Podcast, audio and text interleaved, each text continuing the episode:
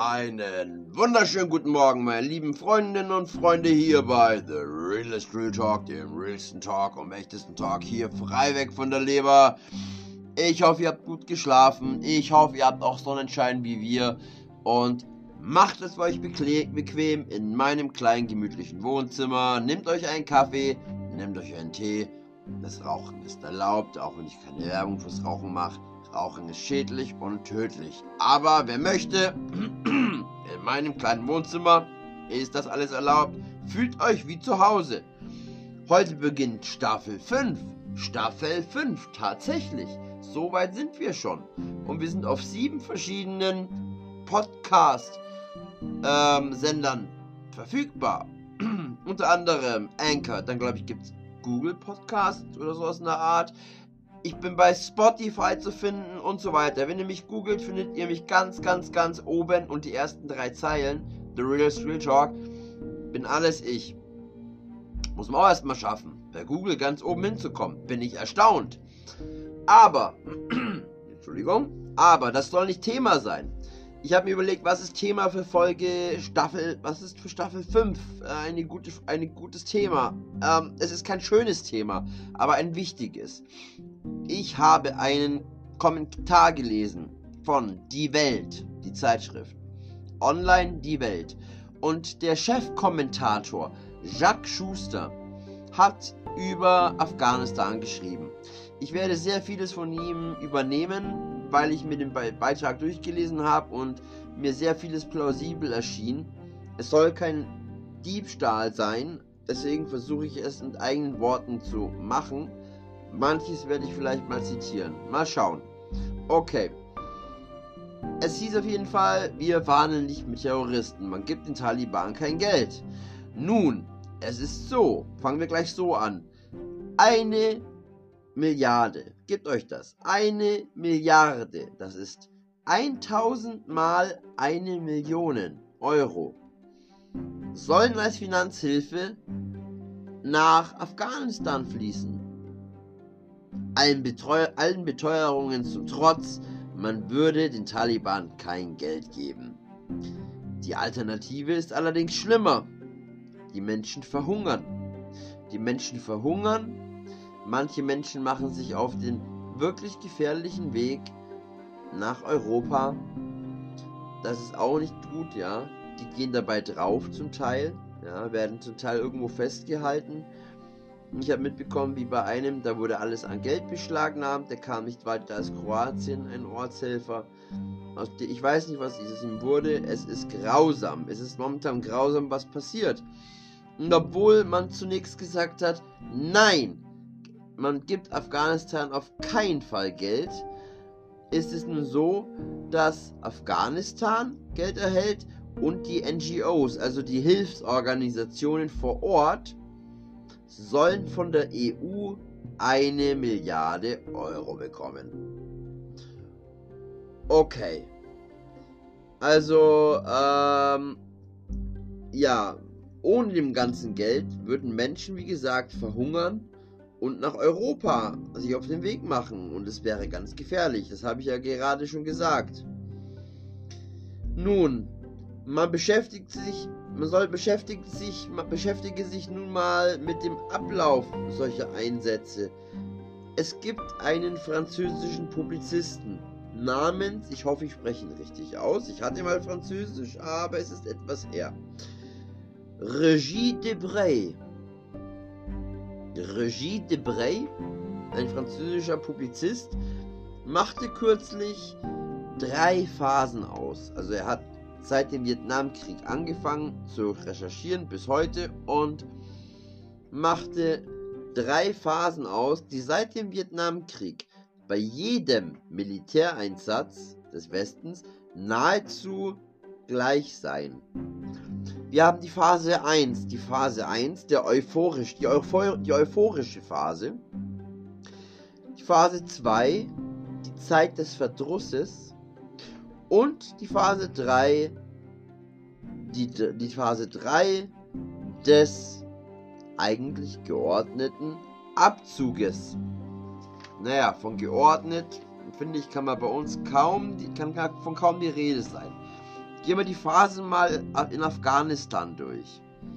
Erstens, die Sieger oder vermeintlichen Sieger, ja, die Amerikaner, die uns dann als Verbündete auch noch hatten, die NATO, bla bla blub, kommen mit der Gewissheit des Sieges und der Missionierung in dieses Land. Washington, Paris, Berlin und so weiter sind, sind überzeugt, nicht nur das Terrorproblem zu lösen, sondern gleichzeitig auch die Demokratie einzuführen. Wie vermessen, wie kann man nur, ich meine, das Land hat Hilfe gebraucht, ja, aber wie kann man so überheblich sein, in ein Land zu kommen, das eine ganz andere Kultur hat? Seit Jahrhunderten, seit Jahrtausenden vielleicht, in manchen Ländern, und dann zu kommen und zu sagen, so, hier habt ihr die Demokratie und das Christentum. Hier bitteschön, das ist das Richtige. Lebt jetzt mal so. Das, das, das funktioniert nicht. Die Amerikaner haben uns Demokratie gebracht. Ja. Aber Weimarer Republik, das war auch schon im Ansatz, im Ansatz eine, eine Demokratie. Wir waren nicht weit weg von der heutigen Demokratie. Also, wir waren auch offen. Wir hatten schon ein bisschen dieses Mindset. Aber andere Länder aus anderen Gegenden haben das nicht. Ähm, das ist die erste Phase, ja. Man will das Terrorproblem lösen, die Demokratie einführen. Und dann kommen dann immer Historiker dazu und Ethnologen und Landesexperten, die dann, die beherrschen dann ähm, in der ganzen Zeit den Diskurs im Fernsehen und überhaupt. Und dann kommen völlig ahnungslose Politiker, die sich auch noch einmischen. Ähm, nicht, nicht selten angefeuert durch blauäugige Intellektuelle. Und da wird geredet und gemacht.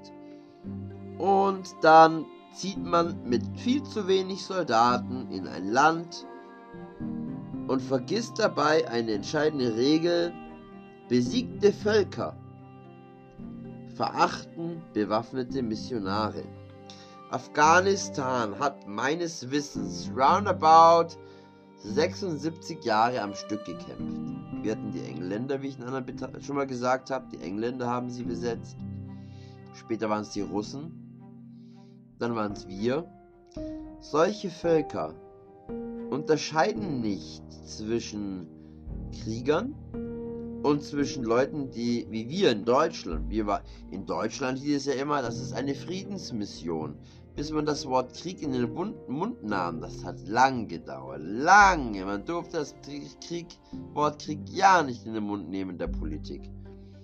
Es war immer ein Friedenseinsatz. Aber solche Völker unterscheiden nicht, äh, ob da jetzt Militärs kommen, um zu kämpfen, oder Militärs kommen, um zu helfen. Denn sie kommen alle mit militärischem Equipment und sie kommen alle mit Waffen da ist nichts mit Unterscheidung ja, zwischen Missionierung und zwischen Krieger. Das gibt es da nicht, ja. Und naja, die ausländischen Truppen haben zwar moderne Waffen, aber anscheinend keine Zeit. Sie ziehen nämlich irgendwann ab. Und dann beginnt der Tag der Abrechnung. Ähm, anfangs, das war ja alles ganz gut. Wir haben angefangen, Brunnen zu bauen. Brunnenprojekte, Mädchenschulen aufbauen und so weiter. Und dann beginnt aber der Abnutzungskrieg, ja. Die Leute werden immer mehr kaputt, die Maschinen gehen kaputt, man hat Tote, es, man wird aufgerieben, ja. Und dann kam die großartige Idee, um Verluste zu minimieren, stehen die Ortskräfte ganz hoch im Kurs. Die Ortskräfte sind ja nicht nur Dolmetscher und Leute, die sonst geholfen haben. Ortskräfte waren ja auch, man hat ja auch die hm, afghanische Polizei ausgebildet von deutschen Polizisten, Polizeikräften. Man hat das Militär, das Afghan afghanische, durch das deutsche Militär ausgebildet. Und die standen dann ganz hoch im Kurs, um die eigenen Verluste zu minimieren. Toll. Da kommen wir in Phase 2. Zahlreiche Anschläge, ja, auf Einheit, auf, also auf die ähm, Einheiten, die uns helfen, also die Ortskräfte, ja, auf die gibt es zahlreiche Anschläge, auf die uns Verbündeten. Das sind ja gleichzeitig aber der Feind für die Taliban. Und ganz viele Anschläge auf westliche Truppen. Das ist also nach hinten losgegangen. Dann kommt man auch zum Plan 3, äh, zum, zum Schritt 3. Man plant den geordneten Abzug. Man nimmt sozusagen die Beine in die Hand und tschüss. Mit dem Gedanken, wir verhandeln nicht mit Terroristen.